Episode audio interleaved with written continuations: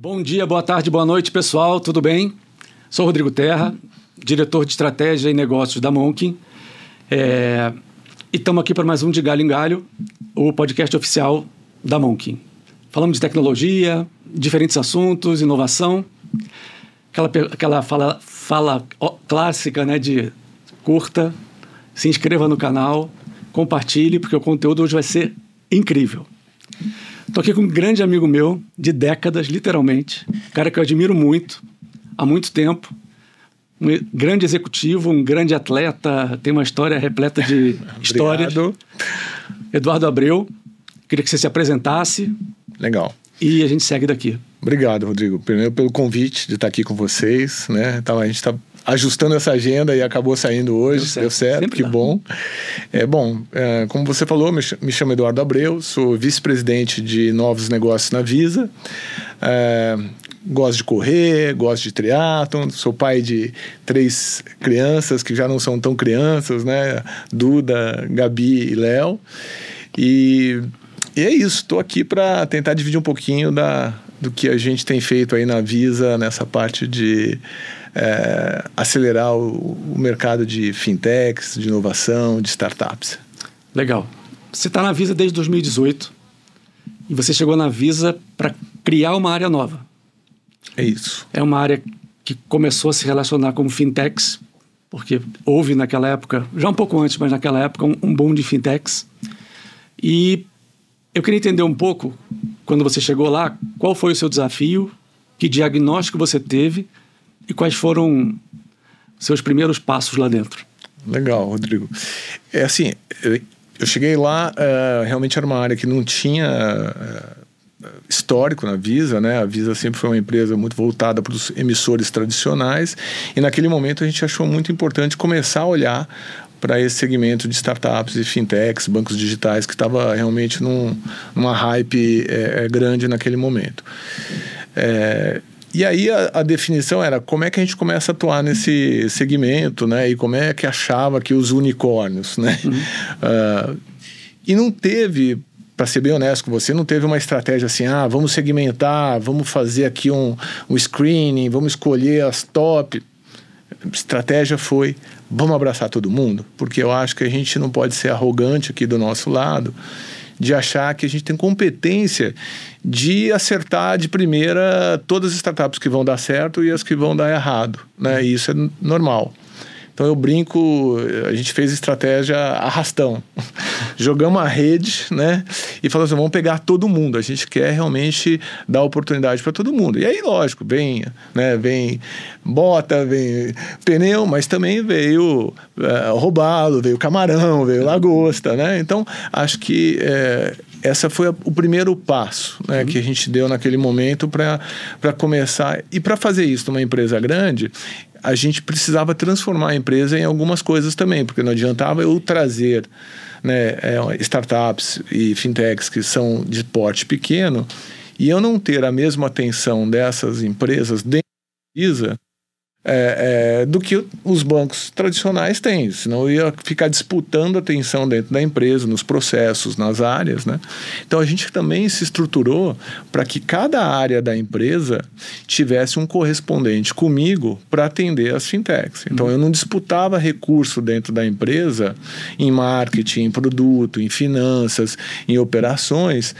É, para levar uma nova demanda que falasse assim, não, não, não posso te atender agora porque eu estou atendendo um banco grande aqui. Então, uhum. a gente também entendeu que não adiantava só eu trazer se eu não tivesse preparado dentro da empresa e foi dessa forma que a gente criou correspondentes em todas as áreas de negócios dentro da Visa para a gente poder acomodar e receber essas startups.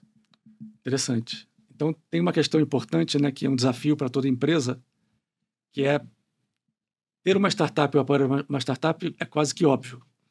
Mas quando a startup chega, ela tem que ser não só bem recebida, porque é fácil receber bem, mas o processo dentro da empresa tem que ser fluido e sempre tem que ter um pai para esse projeto, né? Então me conta como é que era esse processo de talvez mentoria. Você vai me dizer melhor, mas tá. como eram recebidos as startups e tratadas ao longo do processo. Legal, não. Acho que esse é um, um ponto excelente porque é, quando a gente traz também uma startup para dentro da, de uma organização grande, eu tenho que mudar os processos para que eu entenda que eu não vou tratar com os mesmos pedidos que eu faço para um banco tradicional, eu vou fazer uma startup. Ela não vai conseguir entregar, né? Está começando, ainda não tem balanço, não tem uma série de coisas. Então a gente foi mudando processos também. E para ajudar nessa mudança de cabeça das pessoas, falar, não, cara, tem que criar coisas diferentes aqui, porque eu não posso simplesmente querer tratar uma fintech do jeito que eu trato um banco. A gente criou um programa de aceleração. Né? E o programa de aceleração na Visa, que começou em 2017 para 2018, no primeiro ano a gente trouxe, passando por uma seleção, passando por um processo, a gente trouxe 15 startups de diferentes segmentos. A gente foi também bem aberto na seleção. E cada startup dessa tinha um mentor definido, né, que acompanhava a startup dentro da Visa durante quatro meses. Então precisava estar lá junto para quê? Para conectar as startups, não só dentro da Visa, mas com os parceiros da Visa. A Visa abre muitas portas, né? Então, quero falar com o banco, eu consigo conectar essa startup com o banco. Quero falar com o adquirente, eu consigo. Com o lojista, eu consigo. Então, um dos objetivos era atender a startup dentro da Visa, dando todo o suporte que a Visa tem numa área de marketing super estruturada, numa área de soluções, finanças, jurídico, mostrando né, o que, que você precisa para entrar num segmento, é, e ao mesmo tempo trazendo os parceiros para conectar na hora que a gente identificava uma, uma oportunidade. E nesses quatro meses que cada executivo ficava, é, tinha uma, vamos dizer, uma contaminação positiva. Uhum. Porque depois você começava a ver os próprios executivos que eram mentores atuarem como se fossem é, executivos de startups, né? Uhum. Falando a linguagem deles, né? E muitas vezes em reunião a gente via, pô, vamos fazer isso aqui amarrando um barbante? Vamos aqui, depois se der certo, a gente cria um processo para isso, que uhum. é uma coisa diferente, né? Numa empresa grande, uma corporação cheia de processos e tal. Então, é, esse efeito colateral que teve, que não era uma coisa que a gente imaginava, ajudou também uma mudança de cultura na empresa, uhum. de que quanto mais mentores a gente colocava para mentorar as startups, mais esse efeito de pensar de forma diferente a gente conseguia trazer para a empresa, né? Então legal. foi muito legal. É muito bom ouvir isso, que diretores e vice-presidentes se abriram para aprender e souberam, a partir do aprendizado, desenvolver novas ideias e uma nova cultura. É, no começo é sempre difícil conquistar esse espaço, né? E estava me contando que tinha um apoio grande de cima e que doía no bolso muitas vezes. Isso aí. É, então era legal, o Edu estava me contando que tinha um apoio grande do presidente e que fazia parte das metas da diretoria, ou, dos negócios, desenvolver e mentorar corretamente as startups. É, eu acho que esse é um ponto importante, Rodrigo, que é o seguinte: é, se você quer mudar né, a cultura e você quer se aproximar desse ecossistema das startups, da fintech, isso não pode ser uma iniciativa de uma área. Uhum. Não pode ser uma área de marketing que vai fazer isso, não pode ser uma área de produtos que vai fazer isso, tem que ser uma iniciativa da empresa. Né? Então ela tem que vir assim, top-down, né? Do, do, do, ponto de vista assim, cara, gente, isso aqui é importante para a organização, independente de área. Né? Tanto é que a gente tinha os mentores, não eram mentores de negócio. Eu tinha mentor que era um advogado, eu tinha mentor que era um financeiro, para exatamente ter essa troca e você ter esse ganho de, de entender como uma fintech trabalha, startup, modelo deles de negócio é diferente do modelo tradicional da, da empresa. Né? Sim. É, eu queria abrir um pouco aqui, porque eu sei que a sua diretoria de novos negócios, vice-presidência, desculpa. Imagina. E o Fernando Amaral tem a parte de, de inovação e, produtos. Isso aí. Então, eu queria pegar um viés de negócio aqui com você. Tá. Para a gente poder, o Fernando está tá convidado, talvez para os próximos. Fernando é uma... Fernando ou a Cris, que são pessoas incríveis também. É, você estava me contando também que a Visa é uma empresa gigantesca, mundial, que todo mundo conhece. E quando você abriu as portas pela primeira vez, vieram bons negócios e eventuais mais negócios num volume muito grande. Certo. Você já contou também que não, não teve critério. Vem todo mundo para a gente ver como é que faz. Mas muitos negócios eram muito pequenos para se conectar com a Visa e a Visa às vezes demorava ou tinha um processo mais complexo, ou tinha um custo de operação alto para eles. Como é que foi essa dinâmica de adaptar um negócio tão grande para receber empresas com potencial grande, mas pequenas. Legal. É, a gente começou a perceber isso mesmo, Rodrigo, você tem razão. E, e, a gente começou a falar, bom, como é que eu consigo dar mais escala, né, de continuar dando a uh, uh, possibilidade de empresas menores testar o produto dele, ver se o MVP voa, né? Se sai e, e, e, se eventualmente ele ficar grande, depois ele pode vir até se conectar na Visa. Então a gente criou dentro da, da Visa empresas, e a primeira que a gente fez essa parceria foi a DOC, que a gente chama de uma aceleradora, uhum. que ela tem o papel de terceirizar quase, digamos assim, a, a licença que a Visa precisa dar para qualquer empresa que quer emitir uma credencial de pagamento. E num modelo que é super transparente, num modelo que ela repassava todos os custos e todas as receitas. Então, era como se esse pequeno uh, novo negócio tivesse conectado com a Visa, só que ele está conectado através de um hub aqui de aceleração, né? É, isso permitiu que, através desses é, aceleradores, ele começasse mais rápido, com um custo menor, é, com um processo mais fluido.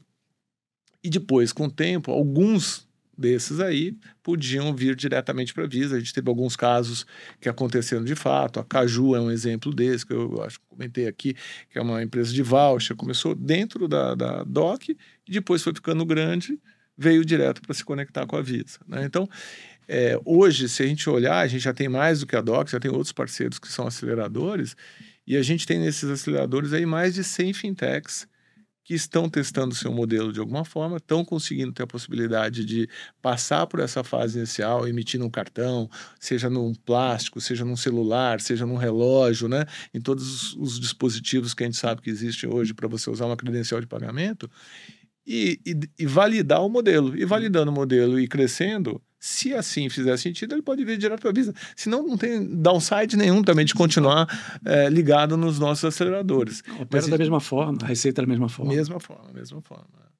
Tem um aprendizado aqui que é muito legal, né? É, muitas vezes as grandes empresas falam, eu preciso fazer tudo. Então criam grandes áreas, eventualmente, de negócios que ela não deveria participar. O modelo que eu entendi que você, que a Visa propôs, é todas as áreas internas que têm capacidade de agregar algo à startup, a Visa colocou à disposição, uhum. com empenho de fato.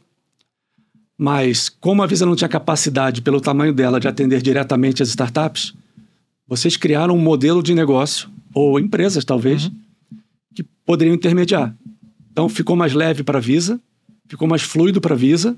Vocês fomentaram um mercado novo de uma média ou grande empresa como a, a Rock, a Caju? Não. A, a DOC. A DOC, que possibilitou um fomento gigantesco de centenas de empresas. É isso aí. Então, essa é uma história diferente.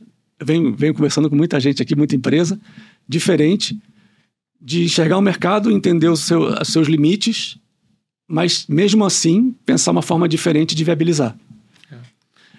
Eu, eu, eu, acho que cada vez mais, né, Rodrigo, a gente tem que estar tá com a mentalidade ou com uma cabeça aberta para cooperação, né? Para fazer as coisas em parcerias. Uhum. Você desenvolver tudo dentro de casa é, é, mais custoso, você às vezes não tem os skills necessários, você não tem gente, às vezes, com, com isso, com esse tipo de conhecimento. Então, assim, criar parcerias que vão te ajudar e, eventualmente, se você tiver que dividir receita, né, não tem problema, porque você está fomentando o mercado, você está crescendo no mercado onde você vai ter um benefício na escala, né?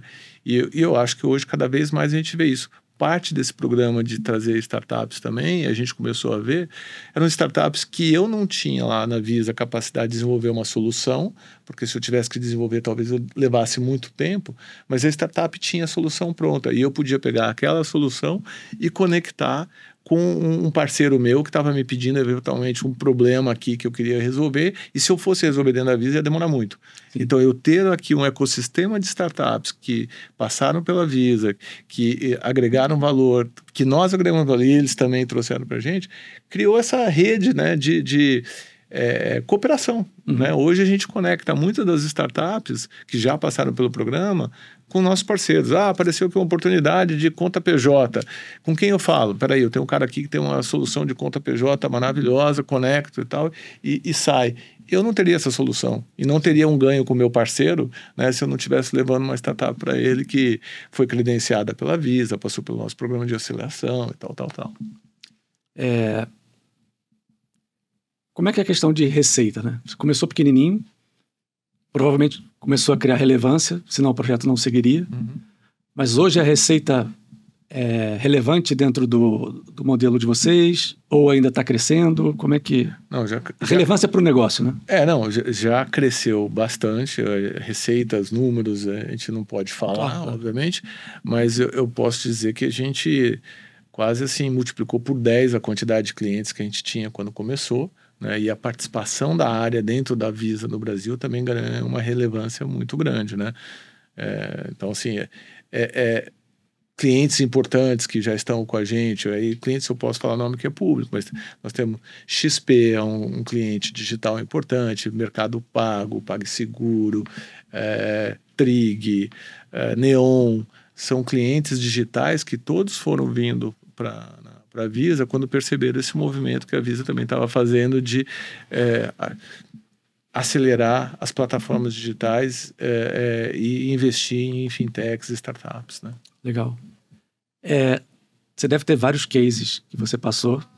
É, tem algum que você possa contar? Tem um case interessante é, dentro desse modelo é, que a gente falou até de aceleração, Rodrigo, que é o case da Natura.